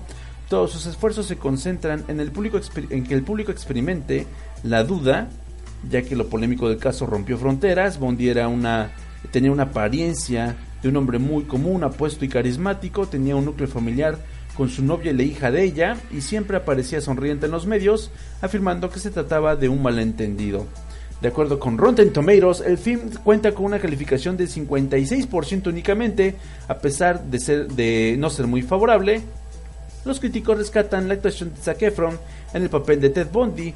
Decir que se desempeña bien como Ted Bundy. Es poco, por lo que es especialmente lamentable que la película en, lo que, eh, en la que lo hace no aparece tener un norte definido, no parece tener una dirección, desviando su atención como un niño distraído entre intentos de explorar los efectos perniciosos de una vida que gira en torno a un monstruo, y miradas fascinadas hacia el efecto de Bondi en el mundo que lo rodeaba, un mundo absorto en el carisma y el atractivo del acusado y en los crueles detalles de sus crímenes, asegura Quique Rosa, eh, Quique Sosa, perdón, eh, reseñista de ABC Color. Lily Collins, por otro lado, pues eh, interpretando a la novia de Bondi, eh, pues de acuerdo con algunos críticos, Collins interpreta de una manera tan sincera a Liz que sientes pena por ella y la situación que atraviesa no es fácil. Eh, la verdad, saber que el hombre de tu vida puede ser un asesino en serie debe ser un pinche putazazo muy, muy cabrón. Y pues la verdad es una, es una, es una mujer muy hermosa, pero su personaje es muy, muy vacío, ¿no? la verdad sí queda muy absorta y no dudo que haya sido así de absurda la realidad con el mismísimo Ted Bundy. Y pues bueno, el, de, el juicio de Bondi fue el primer juicio televisado en Norteamérica y cultivó un gran club de fanáticas que asistían a verlo a sus sesiones como si se tratara de una estrella de rock. Le profesaban su amor y le escribían cartas en las que decían creer ciegamente en su inocencia. Soy más famoso que Disney World, afirmó en algún momento Bondi, mientras que las pruebas de su culpabilidad eran pues, realmente aplastantes. Siempre insistió en su inocencia hasta ser condenado a la pena capital en la silla eléctrica allá del 24 de enero de 1989. Está cabrón, está muy cabrón este pedo. Eh, el reparto es realmente muy, muy interesante. Ahí tenemos, por ejemplo, al buen Jim Parsons, que es nuestro queridísimo amigo eh, Sheldon Cooper. También tenemos, híjole, que me sorprendió un chingo fue el chico del sexto sentido. El buen Joel Osmond también sale en esta película. Y pues sí, en, efecto, la actuación de Zac Efron es muy buena. Aunque pues bueno, eh, obviamente el director está embelesado, queda embelesado con su carisma de este cabrón.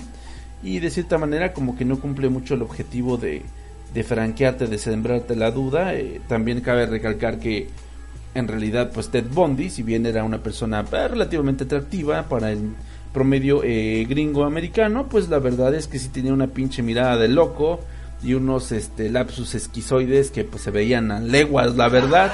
El cabrón se veía que se ve, que estaba que le pinche le patinaba gachísimo en la canica. No entiendo cómo es que tantas tantas fanáticas eh, quedaron eh, completamente apendejadas por la belleza de este hombre, que de todas leguas se veía que estaba mal de su pinche cráneo, ¿no?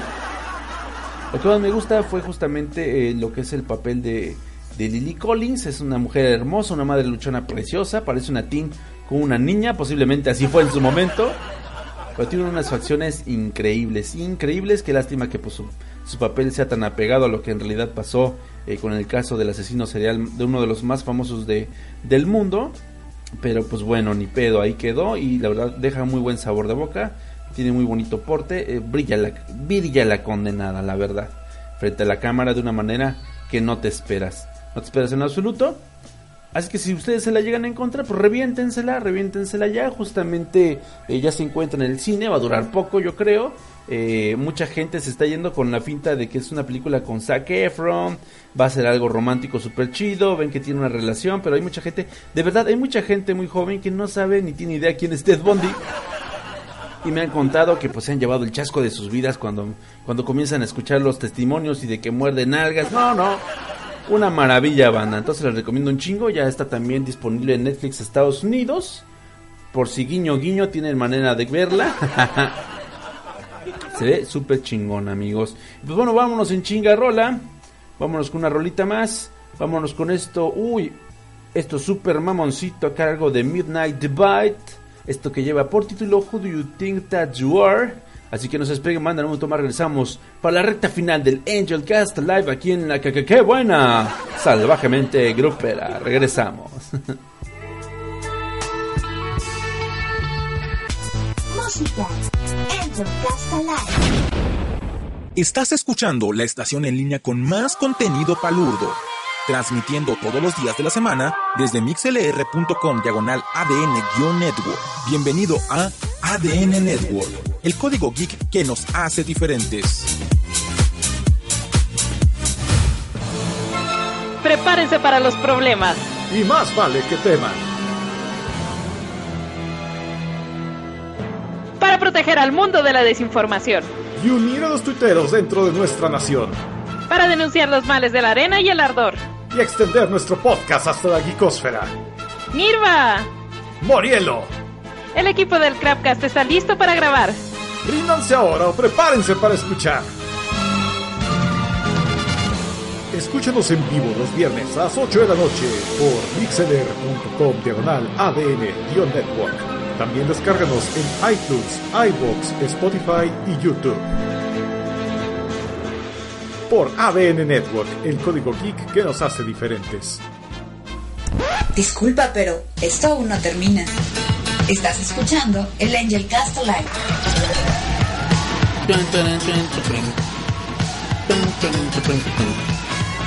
Qué ganas de que desfile el carisaurio por aquí. Con Adriana de Castro y sus dientes perfectos, claro que sí. Regresamos para la recta final del Angel Cast Live, banda. Chingos gracias por mantenerse en línea. Muchísimas gracias por eso, de verdad. Y para abrir la sección, para abrir este último bloque, pues sépanse que justamente la compañía de videojuegos chino clavadísimos Tencent está eh, desarrollando, está por lanzar ya un juego de los más ambiciosos gráficamente de Knights of the Zodiac, Saint Seiya. Eh, justamente el juego pues tiene este nombre pues un poco neutro, ¿no? Aprovechando lo que fue el rush de lanzamiento en Netflix, se llama Saint Seiya Knights of the Zodiac. Eh, también se le conoce como Era of the Celestials. Este juego es para móviles, es un juego RPG, batallas por turnos, además por estilo japo loco. Y de verdad que está muy clavado. El trabajo este, gráfico es fantástico. Hay unos diseños eh, fenomenales de los Caballeros de Bronce y de todo el reparto que conocemos gracias a la serie de los 80. Entonces se ve que está muy muy chingón. Hasta ahorita pues se dice que va a ser free to play para que puedas entrarle a las microtransacciones. Y si se ve muy muy clavado. Puedes este personalizar absolutamente todo. Y además los caballeros traen eh, un uniforme Sentai alternativo. Qué quiero decir con eso que no es un uniforme este no es la armadura sino es un uniforme al más por estilo de los Power Rangers de las últimas tendencias japonesas es un traje bastante elegante como un traje neutro que parece como mitad este armadura y mitad de ropa como de la realeza. Está bien loco, se ve bastante chingón y pues están absolutamente todos los personajes que conocimos de la serie, incluso los caballeros de plata que se sacaron del culo. No sé si estén los los eh, caballeros marinos, espero que no porque eran una mierda. Pero ojalá luego haya alguna expansión con los dioses nórdicos y eso estaría de poquísima madre, de poquísima madre. Entonces, pues bueno, ya justamente eh, el lanzamiento de los códigos de prueba se va a realizar el día 2 de agosto. Así que estén muy pendientes, chequense la fanpage que es justamente facebook.com diagonal cut Knights of the Zodiac Saint todo juntito. Y denle like para que no se pierdan las actualizaciones. Yo creo que el arte está de poca madre. Las secuencias animadas también son un deleite para todos los que son fans de esta pinche, de este pinche pedazo de obra de Masami Kurumada, los pinches caballeros del Zodíaco. Claro que sí. En otras noticias. No, banda, pues ¿qué creen? Vamos a ver, esto ya, ya, ya, esto ya, ya, al diablo. Justamente después de, no mames, 10 años, casi 10 años, se estrenó finalmente el tráiler que anuncia la secuela de Zombieland. No mames, 10 años en the making. Zombieland regresa.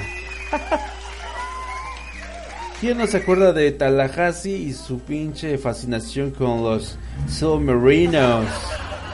2009 fue cuando se estrenó Zombieland y la verdad este nos conmovió a todos los fanáticos del género zombie que todavía aguantábamos un trago más, un bocado más de este de este gran género del cine. Todavía veíamos a Jesse Eisenberg como una persona pues bastante agradable. Todavía nos caía bien antes de que se convirtiera en Lex Luthor y nos cagara la madre. E interpretando al buen Columbus, el, buen, el ya mencionado Woody Harrelson, uh, encarnando al primísimo Tallahassee, a la preciosa Emma Stone, que bueno, ahorita ya parece un chihuahua, interpretando Wichita, y a Abigail Breslin, que en aquel entonces era Little Rock, ya ahorita la Little Rock ya creció un chingo pero en su momento era una chica de lo más este de lo más eh, tierna y, en, y, encantadora no pero pues ya pasaron los años cabrón ya pues la pequeña piedra ya es legal y se ha lanzado justamente el, la secuela el tráiler de la secuela Zombieland que lleva por tu subtítulo Double Tap. Zombieland Double Tap va a ser justamente el regreso pues de esta franquicia que ya queríamos olvidada. Si ustedes recuerdan, la verdad queda el cliffhanger bien interesante, queda muy muy chido. Y sobre todo lo, lo fregón es que eh, echaba mano de las reglas para la supervivencia zombie, o sea, elementos como adaptados del mundo real para que puedas sentir más cercano el holocausto, el holocausto de los no muertos. Y pues bueno, ya finalmente se va a lograr lo que es la segunda parte. Está bien rara la, cinta, se supone que pues sigue siguen estando todos los personajes y de cierta manera pues respetarán el gran salto de los 10 años, que pendejos, pero bueno, ahí está. Y bueno, otra de esas este otra de esas uh, películas que creíamos que iba a ser como High Life 3. Ustedes recordarán justamente, de hecho, desde Los Inmamables, hace ya un chingo, como 2, 3 años. 3 años, si es que no me equivoco se hablaba mucho de que pues eh, Netflix ya venía con todo para poder colocar películas oscareables y estaba eh, negociando con directores de renombre para que se animaran a, a, subir de manera a realizar perdón de manera exclusiva algún título y pues uno de esos contactados eh, eh, eminentes pues era justamente el gran Martin Scorsese banda que ya tenía un buen rato que no hace nada y de alguna manera pues este llegaron a una contratación millonaria, la, la contratación más cara de Netflix, porque pues Martin Scorsese tiene a su equipo de tanto de actores como escritores y de producción propios y si Netflix quería entrar a las patadas con Martin Scorsese, tenían que adaptarse a los presupuestos, a los budgets de Martin Scorsese. Así es como justamente ya después de 3, 4 años que se anunció que tenían un as bajo la manga, pues ese as pues ya vimos que pues fue fue Roma, ¿no? Eh, pero ahora vienen de nueva cuenta con, eh, sacando de su descanso el buen Martin Scorsese con esta gran película que lleva por título The Irishman. La película ha costado 140 millones de dólares que han sido invertidos pues en rejuvenecer digitalmente un tantito a Robert De Niro y a Al Pacino, ¿no? Porque porque la verdad ese era eh, como que eh, los peces gordos de esta producción y es que bueno, el tráiler de Irishman el irlandés ya está finalmente en las redes y promete ser la apuesta más arriesgada de Martin Scorsese y Netflix hasta la fecha. Con un presupuesto millonario, la cinta muestra un elenco rejuvenecido digitalmente, entre el cual encontramos dos estrellas de la talla pesada de Robert De Niro y Al Pacino. Se ha dicho que Netflix le dará un gran impulso a esta cinta y la estrenará en varios cines, además de su plataforma, para ampliar la posibilidad de colarse en la próxima temporada de premiaciones. La historia está fragmentada entre dos tiempos, por lo que gran parte de la trama transcurre a través de flashbacks de los personajes. Como ya acostumbra el gran maestro Martin Scorsese, con el teaser presentado hasta ahora, la cinta ya comenzó a dar mucho de qué hablar y justamente pues todos los medios están eh, desmembrándolo para ver qué lo, cuáles son las bondades que nos trae esta puesta en escena. Y pues hay, hay 10 puntos a recalcar en The Irishman. La número 1 está basada en una historia real. La trama está basada en el libro Charles Brandt de Charles Brandt, I Heard You Paint Houses. Eh, en este se narra la historia real del asesino a sueldo Frank Sheeran, eh, quien admitió haber matado al líder sindical Jimmy Hoffa por allá de 1975. Datos duros, banda. Y bueno, eh, número 2, ¿quiénes conformarán el elenco? Pues aparte de De Niro, quien dará vida a Frank Sheeran, eh, y el protagonista que es Al Pacino, quien trabajará bajo las órdenes de Scorsese por primera vez interpretando a Jimmy Hoffa. Joe Pesci, otro rostro conocido en las cintas de gángster, será Russell Bufalino, el jefe del crimen organizado que ordenó, el famoso, que ordenó el famoso asesinato. En el elenco también veremos a Harvey Keitel de Perros de Reserva y Anna Paquin, que estuvo también en la serie True Blood. ¡Ay, cabrón! El número 3, ¿qué es lo que la hace tan polémica? Pues la primera mitad de la cinta se contará con flashbacks y en lugar de, contar, eh, de contratar actores más jóvenes o usar maquillaje por toneladas, Martin, Scorsese optó por rejuvenecer al elenco usando efectos especiales. De Niro se mostrará al menos unos 30 años más joven, al igual que Al Pacino y Joe Pesci. Número 4, ¡ay cabrón! El presupuesto es millonario, como ya mencioné, es de 140 millones de dólares, más que nada reconstrucción digital. Y pues hasta ahora es la incluso es la película más cara eh, con la que ha trabajado Martin Scorsese. Imagínense nada más, cabrón. Y miren que ha hecho unos peliculones desgraciados. Punto número 5. Ay, guay. A Scorsese le preocupan los le preocupaban, perdón, los efectos especiales. Y es que al director ha dicho que le preocupaba la reacción del público ante los actores rejuvenecidos ya sabemos que están bien cascaritas. Si no me creen, chequense ahí justamente el pasante con la hermosa Anne Hathaway. Y es que él comentaba que están tan acostumbrados a ver sus caras más mayores, explicó el director, que se obsesionaron con la idea de que no se modificaran los ojos de los actores, que se mantuvieran pues así más serenos, más vetustos, ¿no?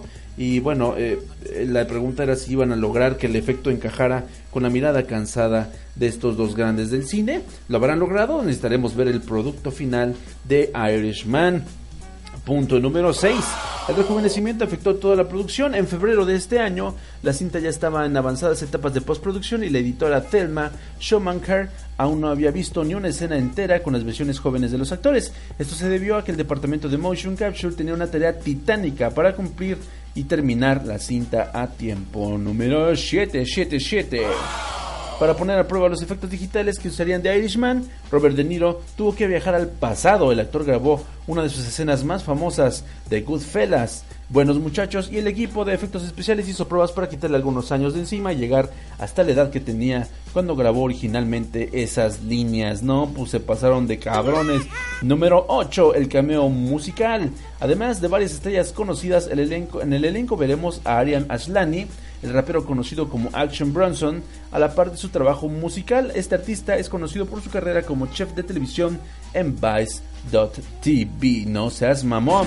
Número 9. El problema de la producción. Originalmente la cinta iba a ser producida por Paramount Pictures, que se había aliado con la productora mexicana Fábrica de Cine para llevar a cabo esta cinta, pero cuando el presupuesto seguía creciendo, ambas compañías eh, abandonaron el proyecto. En el 2017 Netflix entró al rescate y compró The Irishman por 105 millones de dólares, o sea que se van a tener que meter un chingo de varo porque no van a salir las pinches cuentas. Y número 10, oh, que lo más importante, debido a que muchos certámenes exigen que las películas en competencia se estrenen en cine para ser consideradas por el jurado, Netflix llevará la cinta a las salas tradicionales. La primera prueba será una función en el Festival de Nueva York el 27 de septiembre, aunque no se ha revelado la fecha del estreno comercial, pero se ve que viene con madre banda. Solo hay que ver el tráiler de Irishman, ténganla, ténganla en la wishlist si son grandes fanáticos de esas enormes historias que nos entregaba Martin Scorsese, en la cual se veía el crecer, el desarrollar de las figuras, de las figuras más importantes de Lampa, y sobre todo con este dramatismo y estas líneas poderosas que logran sus guionistas, la verdad no se van a perder de Irishman, yo la verdad le tengo muchísima fe, y pues un pinche aplauso al señor Martin Scorsese, que ahí vuelve el cabrón a sacarnos dinero.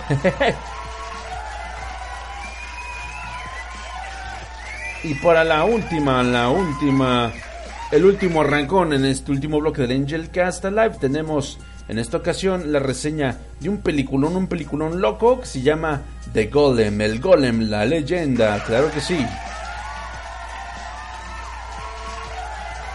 Y bueno, según la tradición judía, el Golem es una figura mítica cabalística, invocada cuando el pueblo judío se encuentra en aprietos. Su misión teóricamente consiste en defender, ser un salvador de los oprimidos. Eh, este ente tampoco es indiferente dentro de la tradición fílmica, pues previamente ha alimentado el género del horror desde tiempos inmemorables, Milik. Dentro del marco del expresionismo alemán, en 1920, Paul Wegner dirigió la primera cinta del Golem, titulada Como él llegó al mundo. Aquí el film mudo partía prácticamente de la misma premisa que el dirigido actualmente por Joab y Doron Paz. Sin embargo, a diferencia de aquel monstruo, también interpretado por Wegner y de anchas dimensiones, la nueva propuesta del golem condensa la maldad, la maldad en un pequeño y frágil cuerpo. Entremezcla una apariencia inocente con la naturaleza maligna, pérfida y literalmente putrefacta de esta criatura mítica, y la paradoja busca avivar los elementos escalofriantes al estilo de la profecía, con la maldad contenida en el cuerpo de un niño, pero también disertar en torno a la maternidad, el duelo y las disfunciones edípicas. Así es, trae un elemento feminista muy muy fuerte. Corre el año de 1673 en Lituania, una comunidad judía vive alejada de sus violentos vecinos, un grupo de rusos ortodoxos, cuando estos últimos son consumidos por una plaga. Vladimir, alias Alexei Titenko, que es el actor que lo interpreta, irrumpe en la pacífica comunidad judía y la amaga con el exterminio si es que no le ayudan a salvar a su hija, que está a punto de fenecer. Como el rabino y sus estudiosos no quieren hacer nada al respecto, Hannah, nuestra protagonista, eh, encarnada por Hanny Furstenberg, decide reaccionar y crear su propio Frankenstein judío, el Golem. La situación transmuta, se vuelve ligeramente interesante cuando la criatura toma la forma de un niño de apariencia y edad similares a las que tendría el hijo perdido de Hannah cuando éste falleció. Junto con él arriban ciertos, ciertos elementos de terror sangriento, sobresaltos a cuentagotas y las exploraciones fílmicas más interesantes que pudiera dar una película de época, ¿no? Porque aparte pues es el oscurantismo y todo está grabado con luces naturales, eso está bastante chingón, la verdad que sí. Sin desligarse de las tradiciones judías, Joab y Doron Paz cuestionan el papel de la mujer en una sociedad donde su palabra e inteligencia son puestas en duda únicamente por ser mujer. Cada propuesta de Hannah es desestimada y no solo por ser peligrosa, sino por provenir de labios femeninos. Mismo problema que enfrentó la filósofa y astrónoma Hipatia, eh, encarnada por Rachel Weisz en la película Agora de Alejandro Amenabar. Asimismo, el golem muestra el reduccionismo al cual las mujeres eran y siguen siendo sometidas a, a, a cumplir las tareas que se limitaban al hogar, ¿no? como cocinar, cuidar la casa y tener hijos. Como Hannah aparentemente tiene problemas para concebir tras la pérdida de su pequeño, sufre de escarnio tanto de hombres como de los rabinos y de otras mujeres, ¿no? Pese a su precaria tensión, nunca se siente un verdadero peligro en la película eh, y es un tanto limitado el acercamiento al feminismo. El golem, eh, la película El Golem explora la naturaleza maternal, pero por encima del todo el instinto del creador. Eh, expone los efectos y la conexión entre madre y criatura en este caso pues un ser mitológico que pues está sediento de sangre, y el apego generado de la crianza, aunque con brochazos muy ligeros de Mary Shelley, ¿no? También merece mención las inclinaciones edípicas, según Freud, atañen a toda relación entre madre e hijo, y pues sean realistas o alegóricas, siempre están bien bien intensas, y en el golem no es, no es este eh, Golem la leyenda no es la excepción. Está muy chistoso, de hecho, bueno, eh, de inmediato me acordé yo de Full Metal Alchemist. ¿Qué chingados tiene que ver una cosa con otra? No sé, pero pues hashtag ñoño.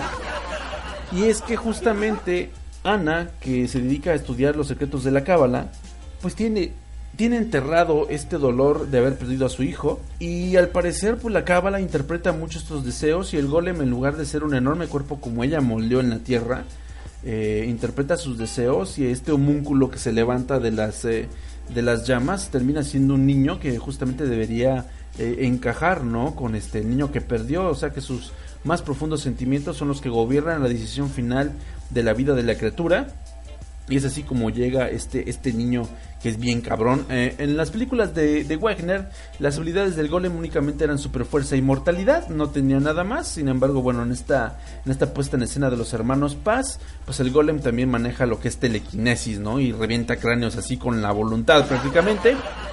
Por ese lado yo creo que está bastante interesante. Todos los elementos de la mitología del golem están presentes. Eh, se puede sentir uno de repente un poco desanimado por ver eh, a un niño común y corriente siendo el golem. No tiene alguna característica como muy inhumana de, primera mano, la primera impresión.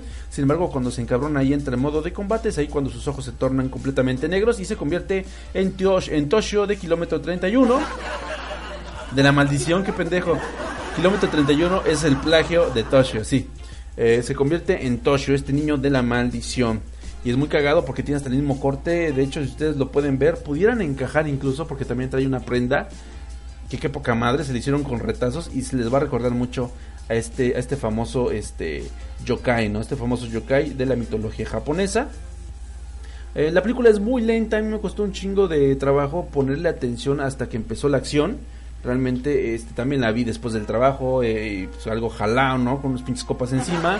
Eso no estuvo bien porque la verdad me empezó a dar sueño hasta que empezó lo mero bueno, todo el ambiente, eh, todo el ambiente de, eh, del modo de vida judío del siglo XVI está ahí a flor de piel, esa parte está muy chida, al parecer los hermanos Paz pues también quedaron tocaditos con lo que fue The Witch y esta apuesta tan temeraria a la iluminación a los modos de vida de época de aquellos entonces, entonces este se ven muy influenciados de inmediato por la película de, de Jack Phillip, de este pinche carnero espantoso, ¿no? Que, que habla el cabrón. Eh, estos hermanos anteriormente hicieron Jerusalem, una película de, de found footage, una película en la cual se narra pues el apocalipsis, ¿no? Justamente nacido de tierra judía, ellos siempre tienen mucho, eh, mucho estos elementos muy presentes porque bueno, esa es eh, la religión que ellos profesan, ese es el seno que los acogió.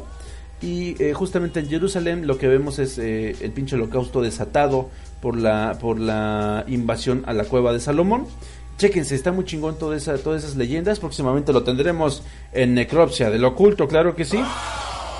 Pero chequense, Jerusalem está, está ya disponible desde hace mucho tiempo ahí en Netflix.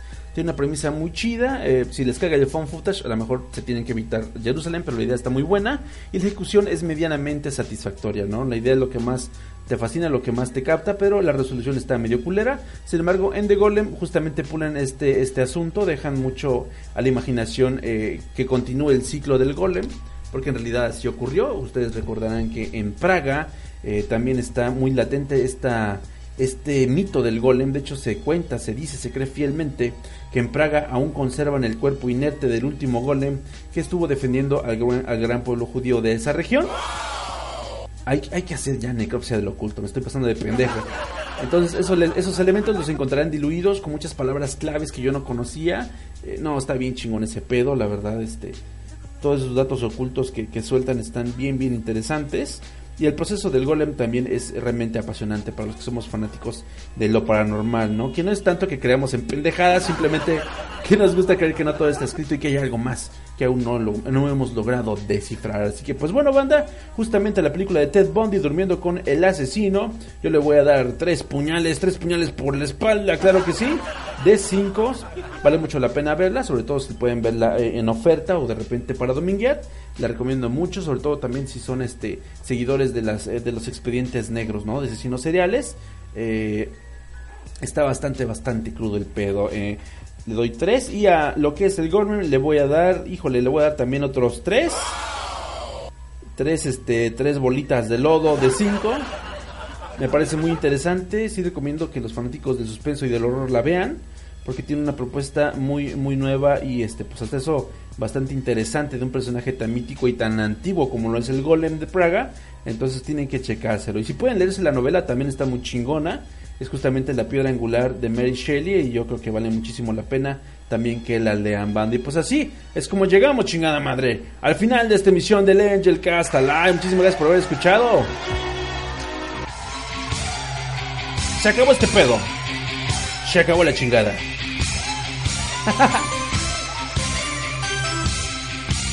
Hemos llegado al final de un show más, de una semana más.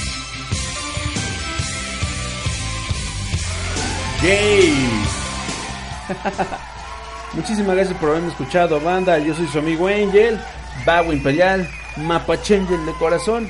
Ahí me pueden encontrar en Twitter como arroba AngelCast. Estamos ahí a un clic, cabrones. También añádanse, suscríbanse a los canales donde pueden encontrar este y todas mis tomadas de pelo. Recuerden, este podcast sube en formato eh, de audio digital en plataformas como iBox, iTunes, YouTube y Spotify para ustedes, para todos ustedes. Y mis queridos Patreons, muchísimas gracias por su apoyo. Recuerden que para ustedes hay edición especial de este podcast que contiene todas las canciones completas que pudieron, que estuvieron sonando justamente durante este show. El pack didáctico, como diablos no, con todo lo que ustedes deben encontrar, lo que todos ustedes deben de saber de la pornstar de la semana, de alguna otra, otra cosilla de la que se habló aquí. Ahí va a venir diluido. Muchas cosas son sorpresas y desde luego el soundtrack también lo pueden encontrar en la descarga especial del Angel Cast Alive. De todos modos, también si te interesa mucho la música, búscame en Spotify como Angel Bangenade y dale a añadir a la playlist de Angel Cast Alive. Ahí voy subiendo todas las canciones que voy poniendo en este show. Si es que las encuentro en la plataforma de Spotify, claro está. Así que ya lo saben, nos encontramos la próxima semana. Espero en vivo, espero en podcast, que más da, pero estar aquí cotorreando con ustedes porque hay nuevas cosas, más palurdez, semana a semana y vale mucho la pena traerles a ustedes el contenido más pinche clavado para que pasen una gran semana. Yo soy su amigo Angel, ya lo saben. Así que de mientras, ya lo saben, caray, sonrían chingao. Porque ya me voy. Los dejo con esto de Fantogram, que ya por título Blackout Days. Hasta la próxima semana.